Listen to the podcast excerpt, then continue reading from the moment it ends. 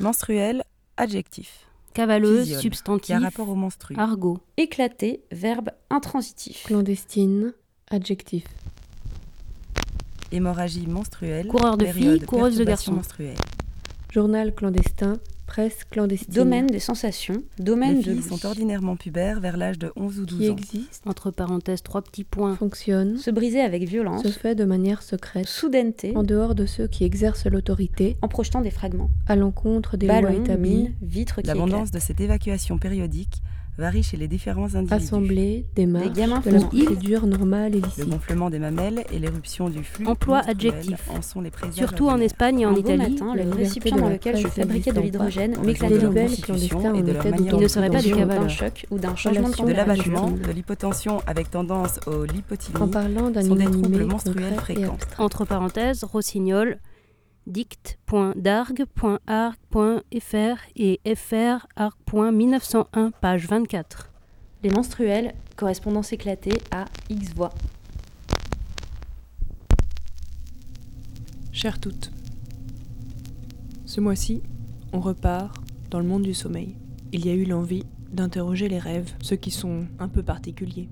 Il y a des rêves qui, après le réveil, nous ont changés pour toujours. Ce sont nos rêves les rêves des autres. Des rêves glanés, rêves lucides, paralysie du sommeil. On aborde aussi les insomnies et la narcolepsie. Bonne nuit à vous. Il y a eu une première fois. J'étais au lycée, donc j'avais peut-être 17 ans. Je rêve que je suis avec un, euh, un de mes ex, que on est dans un appartement qui n'est pas le sien, mais on est dans un appartement qui est le sien dans le rêve. Et là, euh, on se dispute, enfin voilà, c'est une situation euh, de rêve, quoi, vraiment. Et à un moment, dans cette dispute, je vois ce garçon se transformer en un ami à moi, mais exactement comme si toi, là, tu te transformais sous mes yeux. Là se fait un glissement de euh, Ah, mais en fait, je suis en train de rêver. Je me rends compte que donc, dans ce rêve, je suis en pyjama, comme euh, je suis dans mon lit, exactement, et que je me suis dans cet appartement que je ne connais pas en pyjama avec mon pote euh, Geoffrey qui euh, ne comprend pas que je suis en train de rêver, lui, et lui est vraiment, euh, il continue le rêve en fait. Et moi je suis là, mais Geoffrey, en fait je suis en train de rêver, eh, en fait je suis en train de rêver là. Juste, et en fait Geoffrey ne comprend pas, et surtout Geoffrey me veut quelque chose que moi je veux pas du tout lui donner, et il est hyper menaçant envers moi, et là je commence à. Un rêve en temps réel, c'est la première fois de ma vie que ça m'arrive où tu peux compter chaque seconde comme dans la vraie vie. Quoi. Et euh, pendant euh, ce qui me semble une éternité, je vais essayer de me réveiller et je vais essayer de euh, comprendre ce qui m'arrive. Et là, donc, pendant ce temps-là, j'essaie d'échapper à Geoffrey déjà, donc je m'enferme dans la salle de bain de cet appartement. La porte s'ouvre quand même, donc je pousse Geoffrey, je commence à courir dans les escaliers, je me retrouve dans la rue. Je commence à courir dans la rue sans but, donc c'est une rue où il n'y a personne, absolument personne. Mais en fait, je commence à traverser ce qui me semble être, à ce moment-là, euh, un bout à bout de tous les décors, de tous mes rêves que j'ai toujours fait. Mais en fait, j'ai pas trop le temps de me poser la question parce que je suis quand même poursuivie par ce type. Et je finis par me retrouver comme dans les films, tu vois, où tu, tu, peux plus parce que t'es là, t'es un cul-de-sac, c'est fini. Et puis en fait, ce cul-de-sac, c'est une espèce de d'immeuble euh, en mode un peu centre commercial ou immeuble de bureau vide. euh, et j'arrive là sur une terrasse et en fait, j'arrive plus à aller plus loin, je suis bloquée. Et là, une meuf vient me chercher. Et c'est une meuf un peu comme euh, Uma dans Pulp Fiction, tu vois, avec une frange comme as, très. et la meuf vient me voir et la seule, le seul truc qu'elle me dit, c'est c'est un cercle parfait. Elle me prend très doucement, très délicatement, elle m'emmène avec elle à l'intérieur de cet immeuble. Et dans cet immeuble, il y a, plein de gens, en fait, qui sont un peu comme un bal masqué. Et à ce moment-là, je me réveille. Enfin, à ce moment-là, c'est pas que je me réveille. À ce moment-là, j'arrive à ouvrir les yeux. Et là, je me retrouve dans mon lit et je suis complet paralysée. Quoi. Je peux plus bouger, je peux pas ouvrir la bouche. Je veux crier, appeler ma mère qui dort dans la chambre à côté. Je n'arrive pas à sortir un seul son, à bouger un seul morceau de mon corps. Et euh, je ne comprends pas si je suis réveillée ou pas. Je comprends pas. Est-ce que c'est la suite du rêve? Est-ce que vraiment je suis dans ma chambre et je vois vraiment euh, mon plafond, euh, le haut de mon armoire parce que je peux pas bouger la tête, tu vois, donc je suis bloquée. Pendant toute ce- cette phase de paralysie, je, pleure, hein, j'ai les larmes qui coulent et tout, mais je peux rien faire. Je peux même pas vraiment respirer, c'est hyper bizarre. Et là, donc, au bout d'un moment, ça se débloque et je commence à, reprendre possession de mon corps. Et là, je suis persuadée que Geoffrey va rentrer dans ma chambre.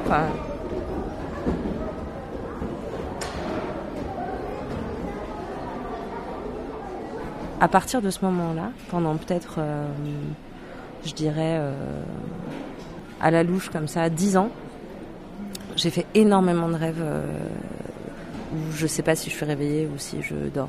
Au moins une fois par mois, je pense que je faisais un rêve comme ça. Il y a eu un moment dans ma vie, ou peut-être pendant 3 ans, je pense qu'au moins une fois par semaine, je faisais un rêve comme ça. En fait, je rêve que je me réveille dans mon lit où je suis en train de dormir. Que tout est exactement pareil, la chambre est euh, chaque objet, chaque euh, tout est la réalité.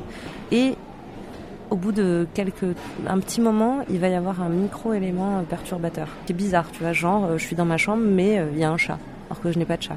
Je me dis mais trop bizarre, d'où vient ce chat Pourquoi ce chat est là? Donc je vais suivre le chat. Et le chat m'emmène jusqu'aux toilettes, donc ils sont toujours les toilettes de chez moi, par exemple. Et quand j'ouvre la porte des toilettes, c'est l'appartement d'un copain, tu vois, par exemple, ou un truc comme ça. Et là, je me dis, ah, mais en fait, tu rêves. Et donc là, j'arrive à me réveiller.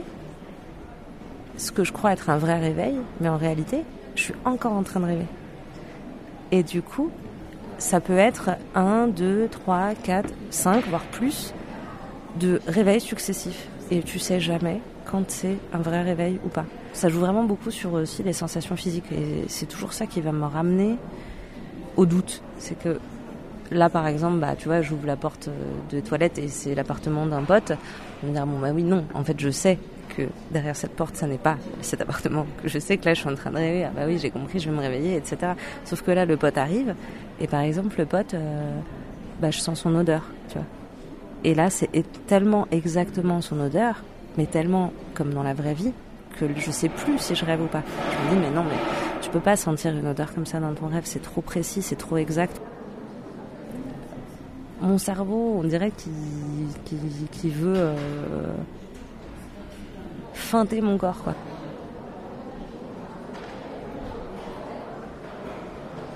Au-delà de ces rêves, j'ai toujours rêvé beaucoup et j'ai fait d'autres rêves qui, pour moi, sont des rêves euh, où j'ai pas du mal à identifier que je suis en train de rêver, même si des fois, même des fois dans mon rêve, je me dis ah mais tu rêves, mais je me laisse quand même couler dans le truc, mais j'ai une conscience, enfin je sais pas, c'est c'est comme une espèce de, de chewing gum, euh, de temporel, euh, physique, tu vois, les choses sont, sont dans un registre de rêve quoi.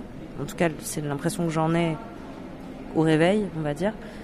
Et là, ces rêves-là, ils sont autres par cette perception du temps qui est complètement hyper réaliste, par euh, les sensations physiques qui sont hyper réalistes, par euh, le contexte du rêve qui est toujours. Enfin, c'est la réalité en fait. C'est une sorte de, d'incursion. Euh, ouais, d'égarement en fait. D'égarement à la frontière des deux mondes et c'est hyper chelou. C'est comme une mauvaise porte de, d'entrée dans le sommeil. Et que si je restais bloqué là, en fait, je je sais pas ce qui se passerait. Je sais pas si c'est un truc. Euh, c'est un monde à part. C'est pas, c'est pas vraiment dormir. Et systématiquement, systématiquement, systématiquement, quand je me réveille de ces rêves-là, si par exemple en m'endormant j'ai vu l'heure, mettons que je, vais me coucher, je vois qu'il est minuit, je crois aucune fois où euh, plus de 10 minutes étaient passées. C'est vraiment un temps extrêmement court. Euh, mon téléphone sonne et j'arrive pas à voir l'écran reste noir, tu vois. Et j'essaye de décrocher, j'essaye de remettre la luminosité de mon téléphone, j'arrive pas et je galère et ça me stresse et le téléphone sonne et sonne et sonne et je suis à côté de mon lit, je me lève, je m'assois sur mon lit, tu vois. J'essaie de faire ça, mais c'est un micro événement, tu vois. Le truc dure euh, deux minutes peut-être, tu vois. Et après de là, bah, je me réveille et euh, je me dis bon bah ça y est, t'es vraiment réveillé. Ah oui, t'as as fait un rêve en fait. Et, et là, je vais euh, entendre un bruit que j'arrive pas à localiser dans l'appartement par exemple. Et je vais chercher ce bruit puis au bout d'un moment, je vais me dire, mais tu serais pas en train de dormir en fait? Tu serais pas en train de pas être vraiment réveillé Et là, je vais dire, ah, pour voir, je vais regarder, je vais essayer de lire un truc. Parce qu'on dit souvent que dans les rêves, on peut pas lire. Et en effet, je me rapproche genre de ma bibliothèque et là, je vois, je peux lire aucun titre de, de mes livres. Là, je me dis, bah oui, en fait, t'es en train de rêver, c'est normal, tu vois. Et là, euh, on toque à ma porte et en fait, euh, c'est euh, une personne que je connais qui vient, de me, qui vient me dire un truc trop chelou et elle me touche la main, tu vois. Et là, je me dis, ah mais non, mais est-ce que vraiment t'es en train de rêver? Parce que si elle t'a touché la main comme ça, on peut pas toucher la main comme ça dans les rêves, tu vois.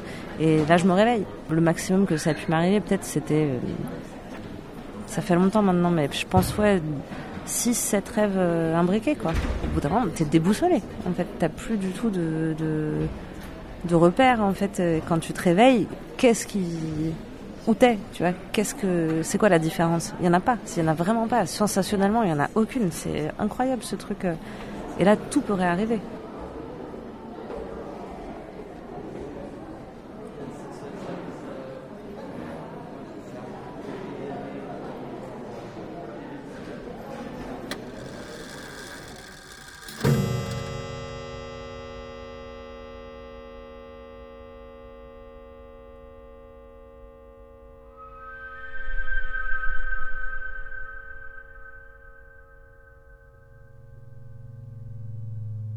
Je me réveille et je sens la lumière à travers mes paupières. Je la sens et je ne peux pas ouvrir les yeux.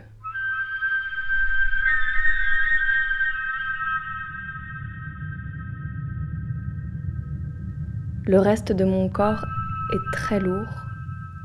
Il s'enfonce dans le lit et semble s'y incruster. Je suis tout à fait consciente d'où je suis. Je me rappelle même de ma journée et des choses que je dois faire. Et sur cette réalité-là, viennent se déposer comme un voile de coton des hallucinations.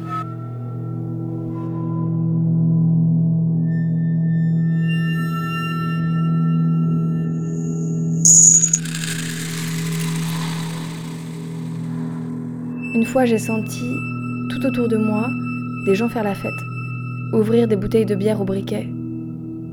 Ils festoyaient en chuchotant comme pour essayer de ne pas me réveiller. Et une autre fois, la personne dont j'étais amoureuse est passée à travers la porte de mon appartement qui était fermée à clé. Elle s'est approchée de mon lit, elle a posé une main sur ma main, elle m'a embrassée sur mes lèvres immobiles. Quand je me suis réveillée, pour de bon, elle avait disparu. La première fois, j'ai eu peur. Enfin, au début, j'avais peur parce que je me souviens pas exactement de la première fois.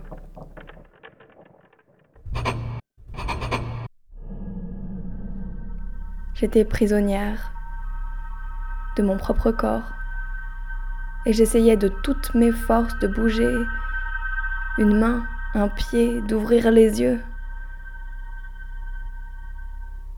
Et petit à petit, j'ai commencé à aimer cet état. Et j'ai même parfois tenté de le provoquer.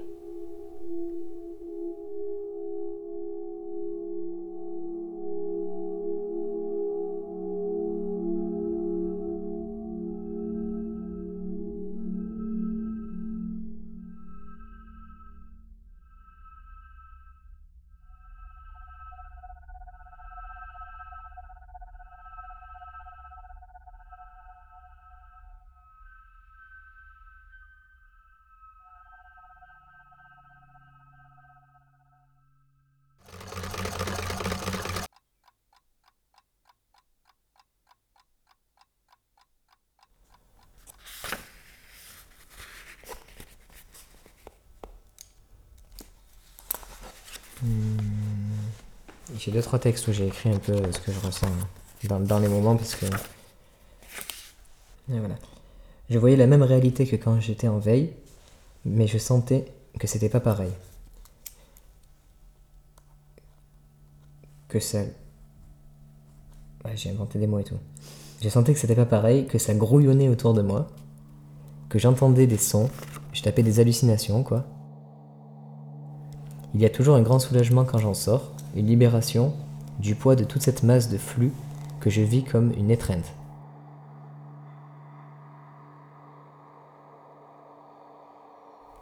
Pas de problème de respiration en revanche. Au réveil, yeux et paupières tirés, mais engourdis quand je me mets à écrire. Preuve que le corps avait bien déjà commencé le processus de paralysie. Paralysie ordinaire du corps. Oui, parce qu'en fait, ça, c'est euh, scientifiquement. euh, euh, J'avais lu que c'était naturellement, en fait, que notre corps à l'endormissement se paralysait. Et que finalement, en fait, le phénomène, c'était plus que l'esprit en fait, qui, la conscience qui tient, qui tient le coup, quoi, qui fait que, mais, mais le fait d'avoir le corps paralysé, c'est, un phénomène normal. Ce qui est pas normal, c'est que ce soit relié à la conscience et que tu sentes qu'il soit paralysé, quoi.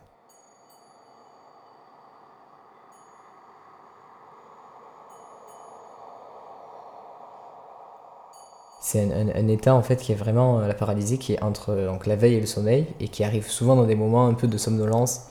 Donc moi ça m'arrive souvent ou dans des siestes dans, la journée quand j'étais KO, que je m'allongeais sur mon canapé, ou euh, le soir avant de m'endormir quoi. Et en fait c'est très bizarre parce que on sent pas le passage en fait. On, pense que on a, on a, juste fermé les yeux, on a toute notre tête, et sauf qu'on peut plus réouvrir les yeux. Et du coup, là, on- donc au début, quand ça, quand ça m'est arrivé, moi, je comprenais pas du tout euh, le, le truc. Quoi. Je me suis dit, euh, c'est quoi ce délire euh? Parce qu'en fait, on a toute notre tête, donc on se sent vraiment prisonnier dans, dans l'état, et on peut, on peut, on peut rien faire. Donc, c'est-à-dire que on ne peut plus réouvrir les yeux, mais par contre, on entend, on entend et on a toute notre pensée. Et, euh, et quand on essaye de bouger pour se réveiller, parce qu'en fait, euh, on a totalement l'impression d'être réveillé, eh ben, on peut pas bouger non plus. Et en fait, on est, bloqué, et lorsqu'on essaye de se relever, il y a une espèce, comme s'il y avait une force, en fait, qui, te, il y a une force qui te retient, et plus tu essayes de te relever, plus cette force est puissante, et donc du coup, toi, tu angoisses, parce que plus tu te fais bloquer, plus que tu as envie d'aller, tu forces encore plus, et donc là, tu angoisses, et tu tombes dans une espèce de cercle vicieux où où du coup euh, tu angoisses, tu angoisses parce que tu arrives pas et tu as l'impression d'être euh, coincé quoi. Il, a là, le, est là le truc de la peur, vraiment la sensation de mort, il est là quoi, c'est d'avoir un corps mort quoi.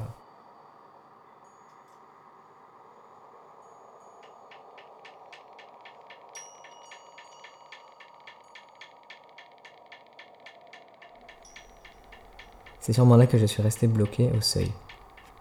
Comme ça me l'a souvent fait, je me sens partir, et là finalement, je résiste. Résistance à quoi? Au rêve, au sommeil, à l'inconnu, à l'infini, à l'inconscient.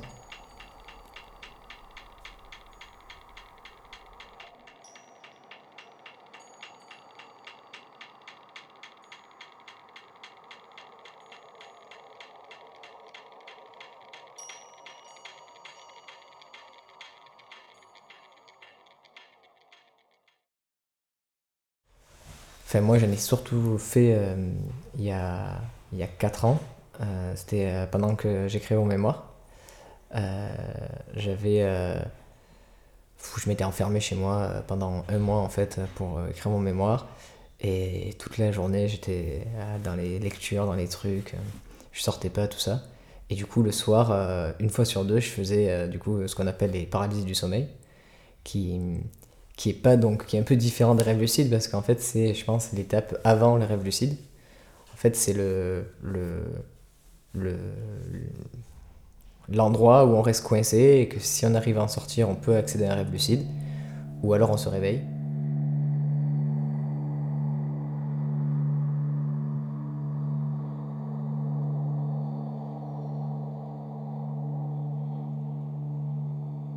fait, euh, c'est un état du coup que j'ai expérimenté quoi. Je me suis dit, oh, c'est pas possible. Déjà, hum, euh, il y a forcément euh, quelque chose à, en faire de cet état. Donc, essaye plutôt que de résister, essaye de t'abandonner au truc. Essaye de vraiment t'abandonner, essayer de ne pas avoir peur de cet état et de d'essayer de, de l'explorer quoi. Et donc là, j'ai commencé du coup, à- quand je tombais dans l'état, donc dans la même lucidité et tout, je, me dis bon ça y est, j'y suis et tout. Et donc je me retrouvais dans ce noir complet. Et je me dis bon, plutôt que d'angoisser d'essayer de bouger, tu vas te laisser euh, dominer par ton inconscient. Tu vas et tu vas juste respirer, garder ton calme et voir ce qui se passe quoi.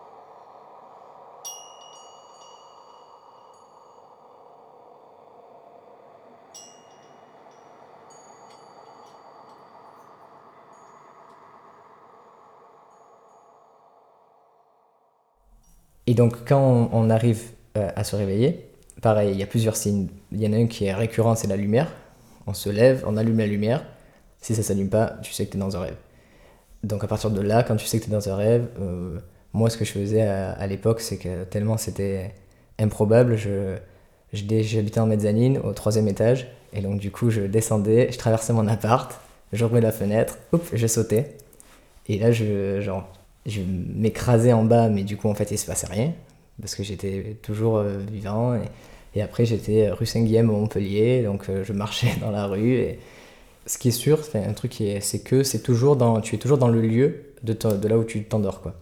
C'est-à-dire que quand tu passes euh, de la paralysie au rêve lucide, tu es toujours euh, dans, ta chambre ou dans ton lit. Et c'est ce qui se passe après, en fait, qui, qui, peut être n'importe quoi. Et c'est à ce moment-là que tu te rends compte. euh, par exemple, moi, je descendais des fois dans mon appart et tout était inversé.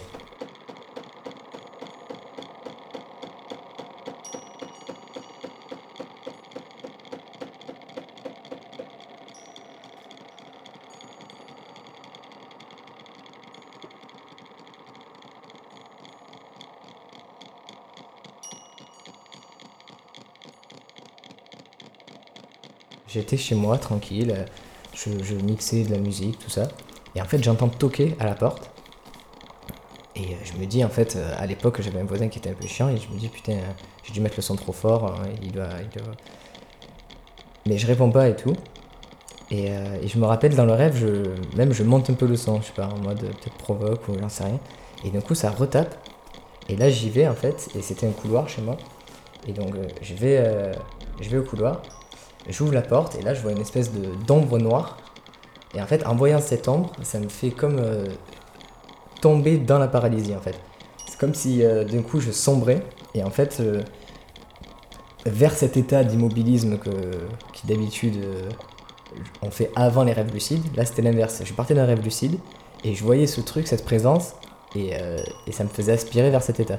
Et en fait, je l'ai vu, et d'un coup, j'ai fermé la porte, et je suis retourné à l'appartement, et d'un coup, ça retape, et en fait, je regarde au bout du couloir, et là, il y a la porte qui s'ouvre, et c'est l'ombre noire qui arrive sur moi, qui m'engouffre. Et là, je me retrouve, je tombe sur le canapé, et je me retrouve dans cet état de paralysie intermédiaire, où, euh, qui, où en fait, euh, enfin, que j'ai l'habitude, quoi, que je connais, mais sauf que là, c'était pas à l'aller, mais c'était au retour, quoi. Et un jour, euh, dans une autre, euh, dans une autre expérience, là, j'étais dans une paralysie, j'arrive à sortir de mon corps, je descends chez moi et tout, et je me dis, bon, là, Geoffrey, tu vas arrêter de faire n'importe quoi, te jeter par la fenêtre et tout, tu vas essayer d'expérimenter de nouvelles choses un peu, voir ce que c'est ce monde. Donc tu vas essayer de descendre dans la rue. Et en fait, au moment où je vais pour aller vers la porte, je me rappelle de ce- cet état où, où il y avait eu cette présence, et je me dis, tu vas voir que derrière la porte, il va y avoir l'ombre. Et au moment où je me dis ça, il y a un drap qui tombe, et en fait, il y a comme si ça tombait sur euh, une espèce de. Ça fait un drap qui bouge comme un fantôme, et, euh, et, qui, qui se met là devant moi, et je me dis, n'importe quoi.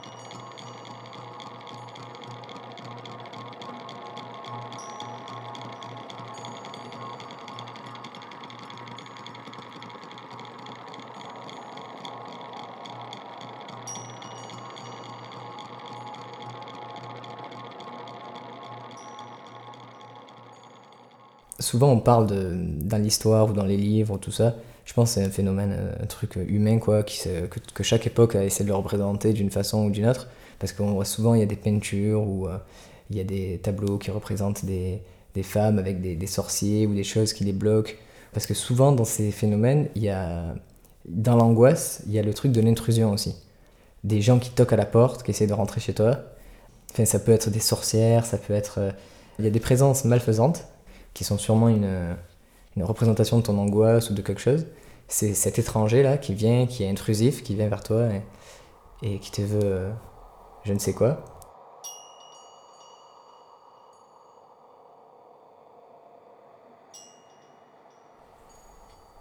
En tout cas, cette ombre, cet étranger-là, c'est déjà une représentation de la chose, quoi.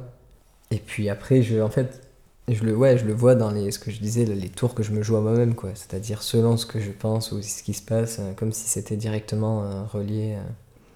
Et c'est pour ça aussi que ça m'a permis beaucoup de, de relativiser et de, de moins avoir peur, de se dire que c'était juste de, moi à moi et c'est moi qui créais tout ça en fait. Et que c'est pas, parce que quand je parlais à des potes qui sont dans des trucs beaucoup plus ésotériques, tout ça, ils me disaient attention, c'est un démon qui vient te voir et tout. Enfin, c'est là où ça fait peur, où Mais si on sait que c'est en fait juste toi qui, qui crée ce monde-là et que c'est juste tes peurs et toi et que, et que tu peux le maîtriser, c'est c'est rassurant quoi, je pense, quelque part.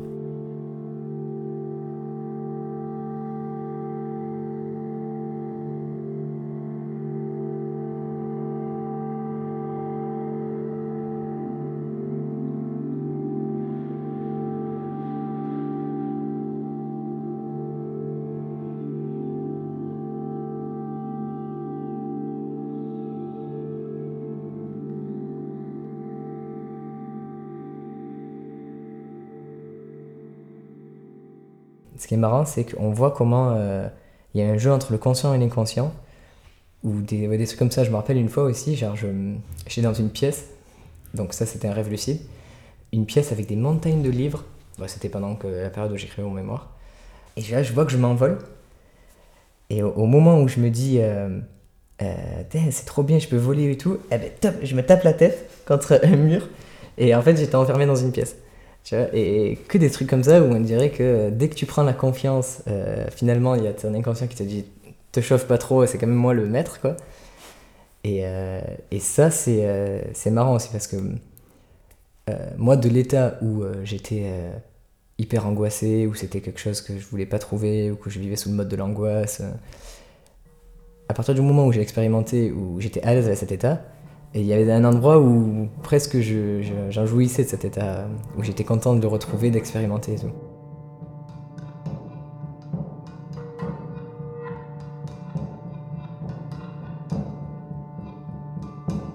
Le chaman, il est là pour ça, hein, pour te faire passer euh, la porte, quoi. Et c'est ça, et moi j'ai l'impression, enfin limite, si on, on suit le truc, c'est que, que moi cet autre, je vais le chercher euh, comme si euh, je demandais à mon inconscient, vas-y, aide-moi parce que je suis seul, quoi, tu vois.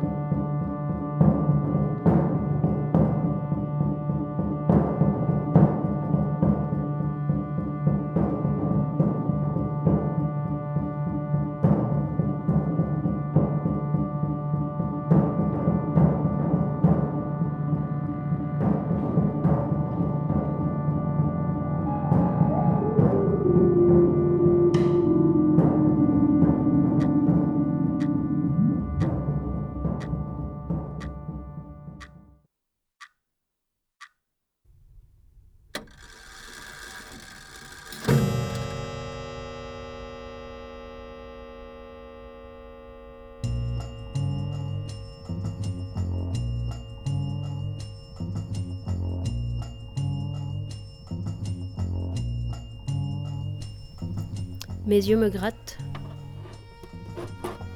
Je regarde mon œil dans la glace. Ma pupille est un trou béant. J'écarte les parois du trou noir avec mon doigt. Là, un petit truc blanc en sort et cherche à se faufiler sous ma paupière pour se cacher. Je l'attrape. Un asticot. Je regarde à nouveau dans le trou de ma pupille, il y en a plein d'autres à l'intérieur.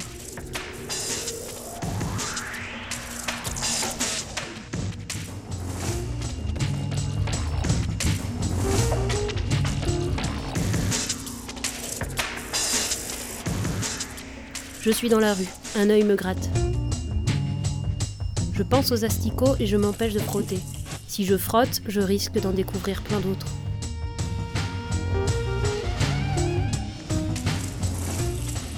Parfois, c'est la réalité qui s'invite dans mes rêves. Quand je suis somnambule.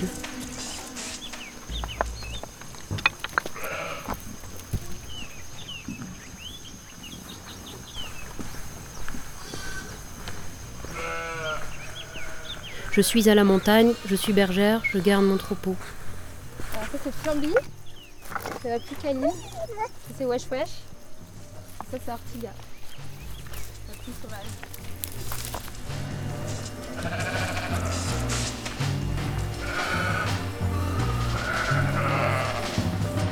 Les brebis sont nerveuses, elles ne veulent pas manger, elles marchent sans arrêt.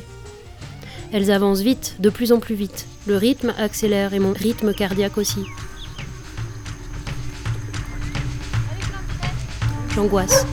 Je vais les perdre.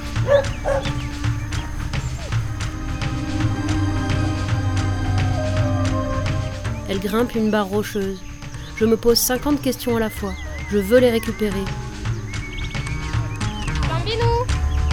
Mais tout va trop vite. Je suis essoufflée, paniquée. Je veux envoyer mon chien, et puis non, c'est trop dangereux. Je leur crie de revenir, et elles courent de plus belle. Elles disparaissent.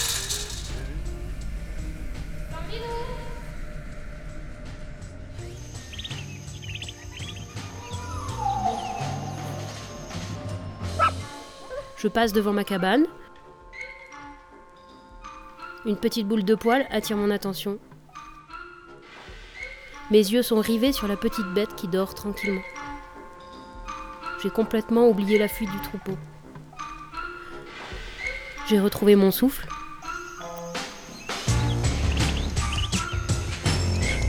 Je respire calmement de grandes inspirations apaisées. La cabane de pierre froide se transforme en chalet, au bord d'un lac. C'est le printemps, tout est doux. Je me sens bien, je m'accroupis pour prendre la petite bête endormie dans mes bras. Je la porte à mon visage, sa fourrure est si douce. Je ferme les yeux de bonheur. Puis tout s'assombrit.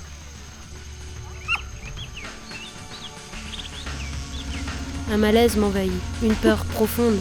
Je suis maintenue, enserrée. Je rouvre les yeux.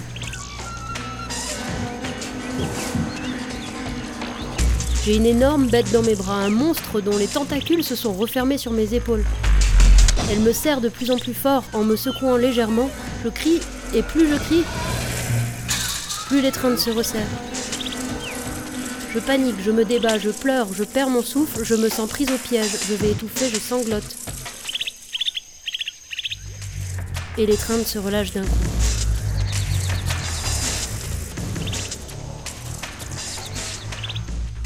Je suis abasourdi, je ne bouge plus. J'entends un murmure lointain et mon prénom prononcé. Tout devient flou. Flo. Le chalet, le paysage aussi. Flo. Une silhouette apparaît face à moi là tout près. Mais je n'ai pas peur. Cette silhouette, je la connais. Flo. Flo, c'est rien, ça va.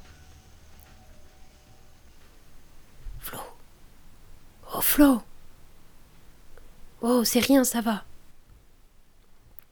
Je ne prête pas attention aux paroles réconfortantes parce que non, c'est pas rien et non, ça va pas, je viens de me faire attaquer par un monstre. Petit à petit, le chalet s'éloigne et la silhouette arrive dans la lumière. Je me concentre sur cette forme qui devient de plus en plus claire, de plus en plus sûre, plus réelle que cette montagne dans laquelle je cherchais des brebis invisibles, plus rassurante que ces monstres qui ne bougent pourtant plus maintenant. Ils sont là par terre sur ce sol mou qui ressemble à un matelas. Ce monstre affalé comme un un polochon. Et la silhouette familière chuchote. Flo, c'est un rêve, il n'y a pas de danger, tu as encore fait une crise. C'est mon ami. Il me prend par les épaules. Je me dégage, j'ai encore la sensation des tentacules qui m'étouffent. Je comprends que l'étreinte n'était pas celle d'un monstre, mais la sienne qui tentait de me calmer. Tu as encore fait une crise. Alors je me réveille complètement. Je suis debout sur mon lit, tremblante, les joues encore humides de larmes, le cœur plein de peur. Je regarde mon ami qui me fixe avec inquiétude. Ça y est, ça me revient. Tout me revient. Ici c'est ma chambre, lui c'est mon ami. Moi, je suis Florence et j'ai fait une crise de somnambulisme comme j'en fais souvent.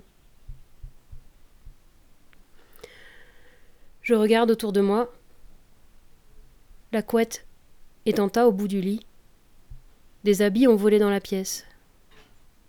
Je sais que c'est moi qui ai foutu ce bordel. J'ai dû courir dans ma chambre à la recherche de mes brebis, j'ai dû prendre un polochon pour un monstre, j'ai dû pleurer d'angoisse quand mon ami m'a pris dans ses bras pour me calmer.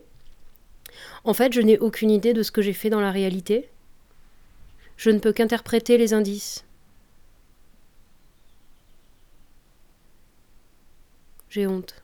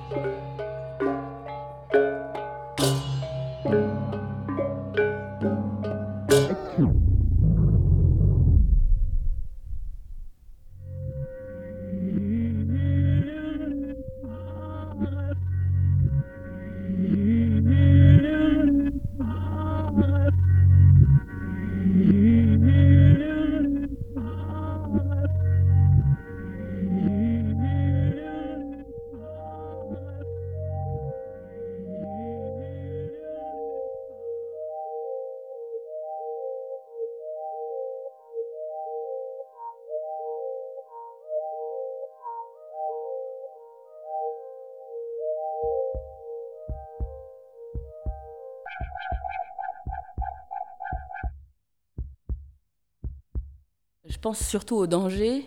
Euh, J'essaye de chercher est-ce que j'ai été en danger euh, à cause de mon sommeil une fois? Bah, la seule fois, ça a été au volant, en effet. J'ai je, j'ai passé, bah, j'ai pas eu ma conduite, c'était pas à cause de ça. Hein.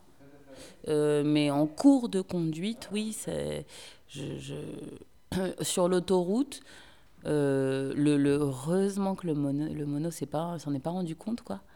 Donc euh, oui, là, j'ai tapé une somnolence sur l'autoroute. Euh, et ça, et ça, vraiment, ça peut être ultra dangereux. Quoi. Là où je me suis vraiment rendu compte que si je prends le volant, faut pas blaguer quoi. Vraiment la voiture euh, commençait à dévier. Euh, lui il a vu, il m'a dit bah qu'est-ce que tu fais avec ton volant? Et, et, quand j'ai entendu ça, du coup ça m'a réveillé. Mais le problème c'est que ça m'a réveillé, mais qu'après c'était très dur de rester réveillé.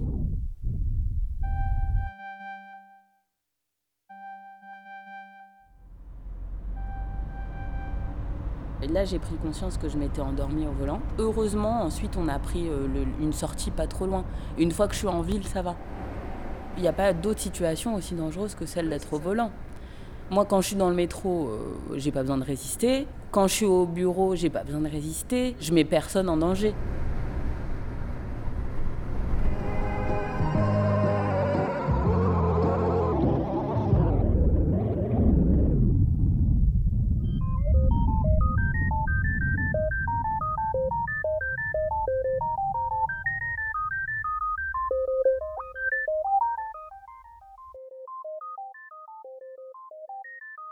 C'est arrivé assez tôt. Euh, moi, j'avais mes parents qui habitaient sur la côte d'Azur avant, sur, euh, à Nice.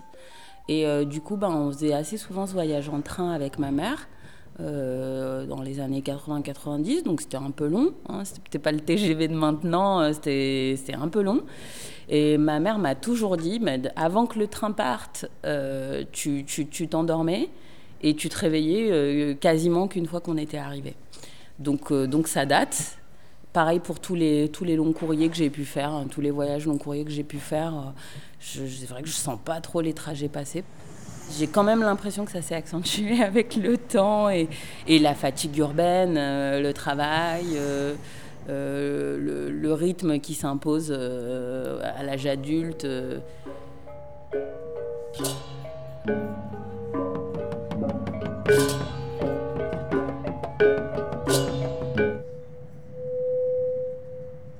Euh. À l'école, c'était, euh, ben, il y avait deux phases. Il y avait l'arrivée euh, le matin, puisque l'école, ça commence tôt, trop tôt. Donc, on est complètement claqué en arrivant. Et là, il est clair que je m'endormais, euh, je en cours. Et il y a la phase d'après le repas, où je m'endormais aussi systématiquement. Hein. C'était vraiment pas une option, quoi. Je m'endormais tout le temps. Donc je savais où me placer, euh, je connaissais tous les subterfuges euh, pour camoufler mes somnolences, euh, le livre debout sur la table, le, le, stylo dans la main avec, le, le avec la tête sur la table pour faire genre j'écris. Mais non, non, en fait, j'étais très loin dans les bras de Morphée.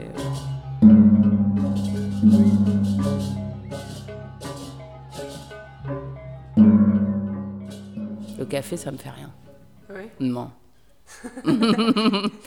T'as pas de stimulant euh, ouais, naturel Ben, faudrait peut-être que, même en vrai, le gingembre, tout ça, euh, quand même, hein, le jus de gingembre et tout, mais pff, non.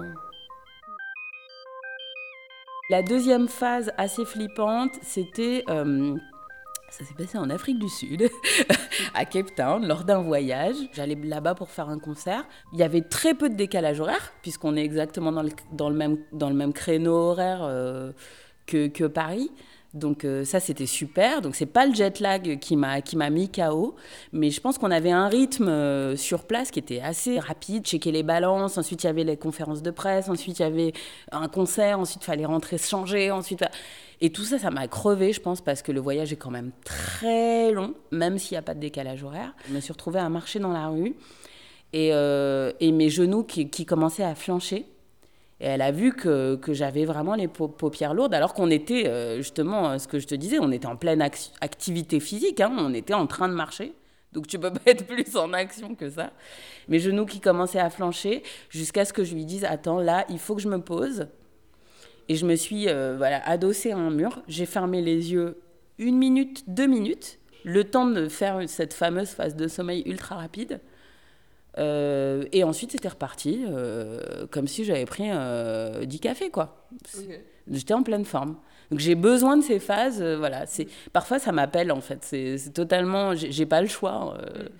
Et c'est contraignant parce que même dans le travail, parfois quand je suis trop longtemps devant un ordi, bah après manger par exemple, je peux pas m'empêcher de, de dormir. J'aimerais pouvoir résister, mais je ne peux pas.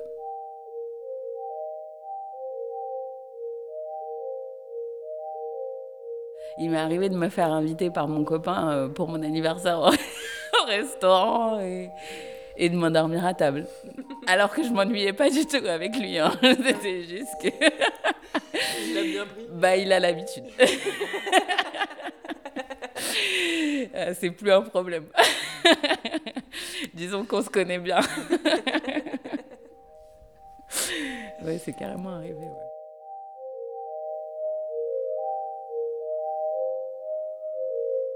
Ça peut m'arriver quand je suis en pleine forme. Vraiment en pleine forme. C'est juste que c'est comme ça, quoi. Quand il faut que ça vienne, ça vient. C'est... Mais au final, vu que tu dis qu'après tu es hyper reposé, ça aussi, Ouais. ça te permet d'être efficace, euh, d'avoir une durée aussi dans l'efficacité. Ça me permet d'avoir une durée dans l'efficacité. Et il y a un truc très bizarre qui se passe avec ces phases de, de somnolence. Comme ma phase de somnambulisme d'ailleurs, la seule et unique, Dieu merci, euh, c'est que je, je suis quand même, j'ai quand même une part de conscience. Par exemple, je te dis, pour- pourquoi je te dis ça? Parce que quand je veux prendre le métro et que je vais jamais louper ma station de métro. Par contre, tu peux être sûr que si je suis debout, ça va, je vais pas m'endormir. Si je suis assise, 99,9% de chance que même si j'ai 3, 4 stations à faire, je m'endors. Ça me berce comme les bébés dans la poussette. comme les bébés, euh, quand tu mets les bébés euh, dans le siège auto dans la voiture, ils pioncent direct. Bah, moi, c'est pareil. Quand je suis assise dans le métro, ça, ça, ça, ça m'amène à m'endormir systématiquement. Mais je vais jamais, jamais louper ma station de métro. C'est-à-dire que je vais toujours avoir une partie de moi qui est quand même un peu alerte, même si je pars dans un sommeil profond. Même si j'ai des phases où je rêve, quasiment tout le temps en vrai, puisque je, passe, je pars très très vite dans un sommeil très profond, et ben je sais quand c'est ma station. Et même si c'est une station, c'est même si c'est une station qui est pas routinière, on pourrait se dire euh, c'est parce que tu fais tous les jours le même trajet. Pas du tout. Déjà, je fais jamais, quasiment jamais le même trajet. Euh, et même si je vais dans un endroit où j'ai jamais été, où j'ai 12 stations et une correspondance et machin, et ben je vais quand même rester alerte et me réveiller au moment où il faut. Ça m'est arrivé peut-être aller une, une fois ou deux de louper ma station. Mais euh, c'est rarissime, un peu comme tout le monde en vrai. C'est arrivé à tout le monde, voilà. Mais à part ça, dans les phases, euh, dans mes, mes phases euh, qua- quasiment quotidiennes de somnambulisme, je, je loupe pas mes stations. Plus, euh, je pense, je pense peut-être inconsciemment. Alors je fais euh, vraiment de l'autopsycho là, euh, c'est pas trop mon truc, mais je me dis que peut-être inconsciemment aussi avec l'âge, vu qu'on a plus de contraintes, plus de soucis, c'est aussi une manière aussi pour moi de me couper, de faire une vraie coupure avec la réalité. Je pense que c'est totalement inconscient, mais pas impossible. Euh, que voilà que je m'endorme euh, très vite pour couper, euh, faire une vraie parenthèse dans ma journée, voire plusieurs, hein, parce que ça m'arrive de m'endormir plusieurs fois. Voilà pour couper avec avec bah, cette réalité.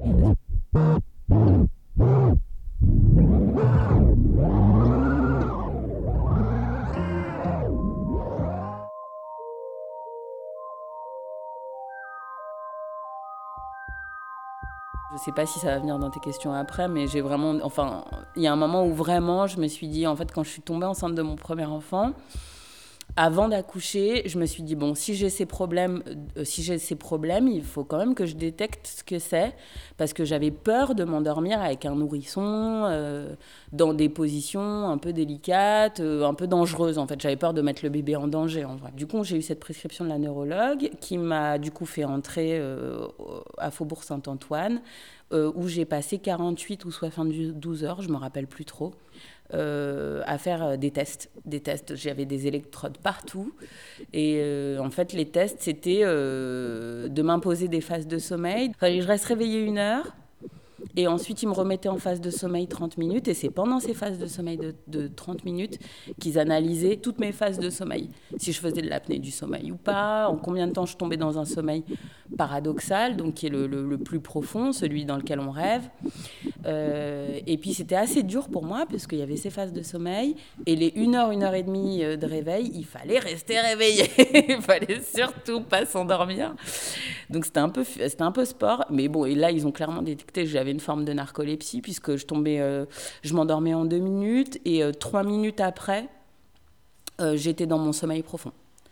Euh, donc euh, voilà, ce qui expliquait que par exemple quand je prends le métro, en quatre stations de métro, je peux faire un rêve, un rêve, voire deux rêves. C'est des phases de sommeil très courtes, très rapides, mais qui vont très loin en fait. Ils m'ont pas accompagné, ils m'ont aidé donc à mettre un nom dessus. Donc c'est un, un niveau de narcolepsie qui est, qui est pas élevé. Je le sens venir et je peux dire attends, c'est en train d'arriver. Et comment ils ont décidé de m'accompagner? Euh, bah, La neurologue, j'ai été la voir avec les résultats du coup.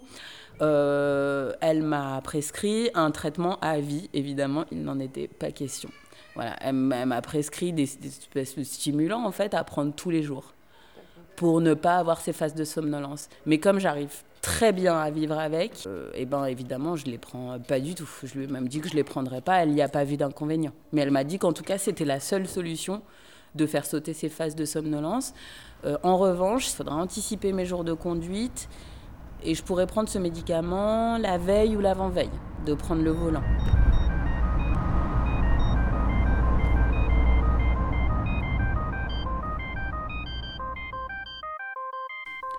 Si peut-être un peu de pas de pas de honte parce que j'ai pas honte en vrai. Euh, fuck, tu vois. j'ai envie de dormir, je dors quoi.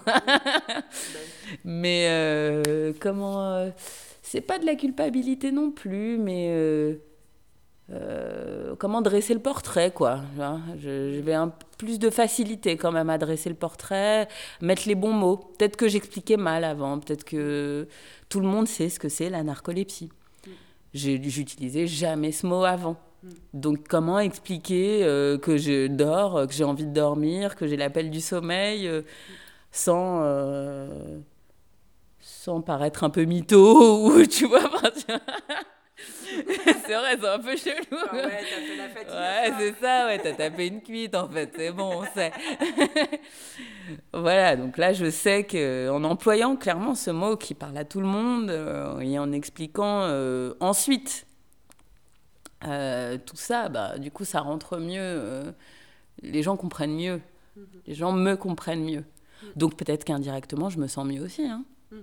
C'est vrai, hein c'est peut-être inconscient encore de ça. Je, je, plus, plus on grandit, plus mieux on est dans ses baskets normalement. Mm. Donc, euh, donc c'est vrai que ça m'a aussi peut-être aidé à me sentir un, peu, un petit peu mieux. Euh. Ça t'enlève une part de responsabilité par rapport à ça. Ouais, carrément. Mm. Carrément. C'est malgré moi, clairement. Mm. c'est pas ta volonté. Non, clairement pas j'ai besoin de partir. Euh, je dis partir hein, parce que je pars complètement. Hein. c'est vraiment, c'est plus fort que moi. J'ai besoin de partir. Euh, entre, en général, ça dure entre 5 et 15 minutes, pas plus. Si je dors, pendant, si on me laisse ces phases-là, et ben ensuite, quand je me réveille, je suis vraiment en pleine forme. Mais j'ai besoin, ça m'appelle. Donc le, le, mieux à faire, c'est pas de me retenir, c'est vraiment de prévenir les gens. Euh, voilà, moi je suis comme ça, ça se passe comme ça, et puis euh, je vous assure, ça va très bien se passer. voilà. Et ça se passe bien à ton Et ça se passe très bien. Ça s'est toujours bien passé au travail? Alors, euh, ça se passe d'autant mieux depuis que je sais ce que j'ai. Mhm. Parce que avant, euh, notamment, je me rappelle quand j'étais en BTS, j'avais un contrat pro dans une entreprise où on faisait après manger des réunions où on était 20 autour d'une table. Évidemment, quand c'était pas à moi d'intervenir, c'était quasiment jamais à moi d'intervenir, hein, vu que j'étais stagiaire, et eh ben je m'endormais et je, pouvais pas résister et je savais pas comment l'expliquer et ça la foutait un peu mal quand même avec mes, avec mes boss et tout, ça la foutait un peu mal. Donc ça se passe très bien depuis que je sais ce que j'ai. Voilà, je sais que c'est c'est j'aime pas dire maladie, mais bon, en vrai, euh, ça s'apparente quand même à une maladie. Hein. Euh, un mode de fonctionnement. Un mode de fonctionnement, voilà. Euh, ouais, on va dire ça, un mode de fonctionnement, je préfère. Mais voilà, depuis que je, je, sais comment ça se passe, de, comment, je, ouais, comment je fonctionne, oui, ça va mieux quand même. Parce que je peux l'expliquer aussi. Je peux mettre un nom dessus. et, puis, et puis, je sais que c'est pas grave. Voilà, il n'y a rien de grave.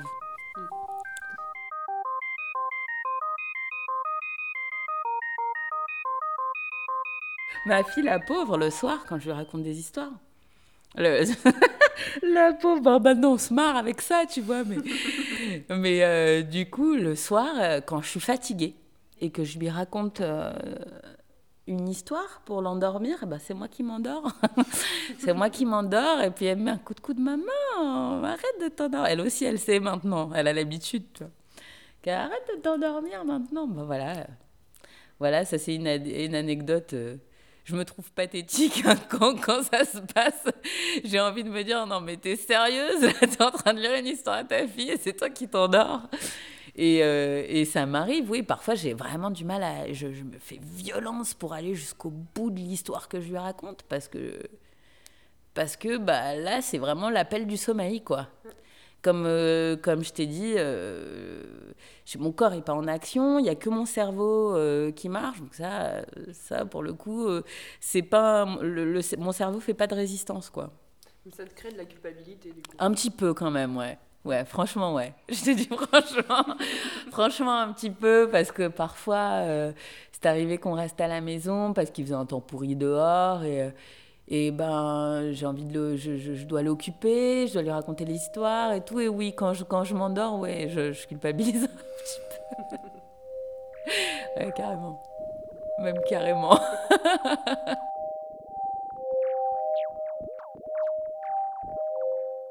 oui, ça a toujours été agréable pour toi le sommeil, quoi. Ouais, carrément. Ça n'a jamais été une tare, ouais. ça n'a jamais été un problème. Ça m'est arrivé peut-être une fois ou deux de faire de l'insomnie en fin de grossesse justement parce que le physique euh, le physique, bah, c'est dur la fin de grossesse. On a, on peut pas, on peut pas se mettre dans les positions qu'on veut. On a les jambes lourdes. Mm. Euh, on est fatigué. Il euh, y a le, le, bébé qui bouge dans le ventre alors que toi tu veux dormir. Enfin, il y a rien qui est synchro. Donc là, à ces moments-là, j'ai fait de l'insomnie et j'ai plaint fortement les gens qui faisaient de l'insomnie parce que c'est vraiment, vraiment hyper difficile, quoi. Mm-hmm. C'est hyper dur d'être fatigué, de chercher le sommeil et de pas le trouver. Mhm. Ça, c'est une vraie torture en vrai. Enfin, c'est ces phases-là qui m'ont aidé à me rendre compte euh, que c'était vraiment ce que pouvaient vivre les, les insomniaques. Mhm. Parce que j'ai pas du tout ce problème-là. Alors, pas du tout, quoi. Dieu merci. ouais, non.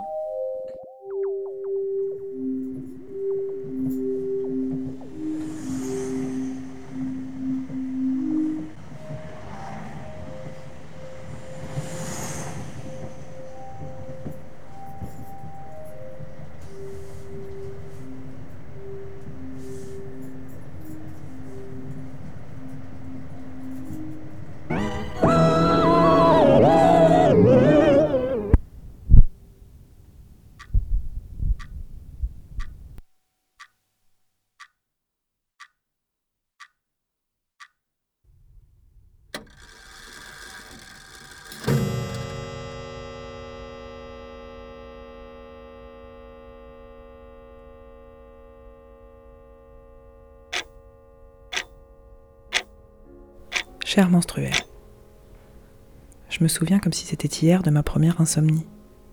J'avais 22 ans et je devais annoncer à la personne avec qui j'étais depuis deux ans que j'en avais marre, que je voulais arrêter la relation, déménager et partir vivre à l'étranger. Le sommeil n'a pas pu venir de toute la nuit. Je me souviens d'avoir fixé le plafond longuement et d'avoir été assez surprise.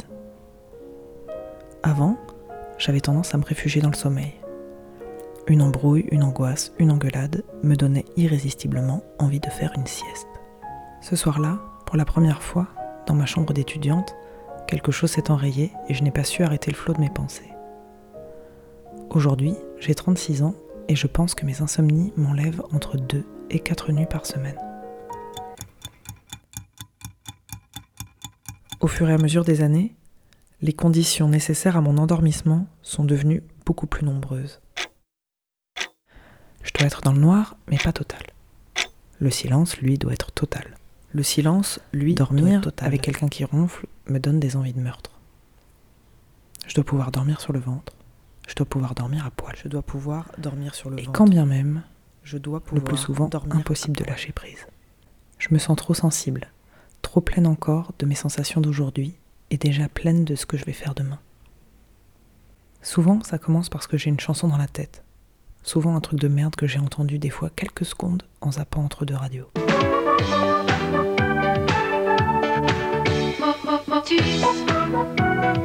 Impossible de chasser ces pensées obsédantes. Ces phrases se mettent à tournoyer en boucle. Je ne peux plus dormir. Regardez l'heure. Regardez l'heure. Putain, je me lève dans 4 heures. Si je dors maintenant, je peux peut-être dormir 3 heures. Il est trop serré ce t-shirt. Bon, je crois qu'il faut que je rallume et bouquiner un peu. Ah, demain j'ai plein de trucs à faire, merde. Ah tiens, je pourrais faire une méditation guidée. Commençons.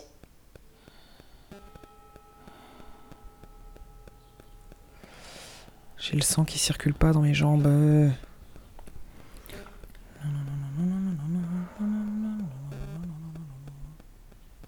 C'est le frigo qui fait ce bruit là? Tout d'abord, quand vous êtes prêt ou prête, connectez-vous à votre souffle.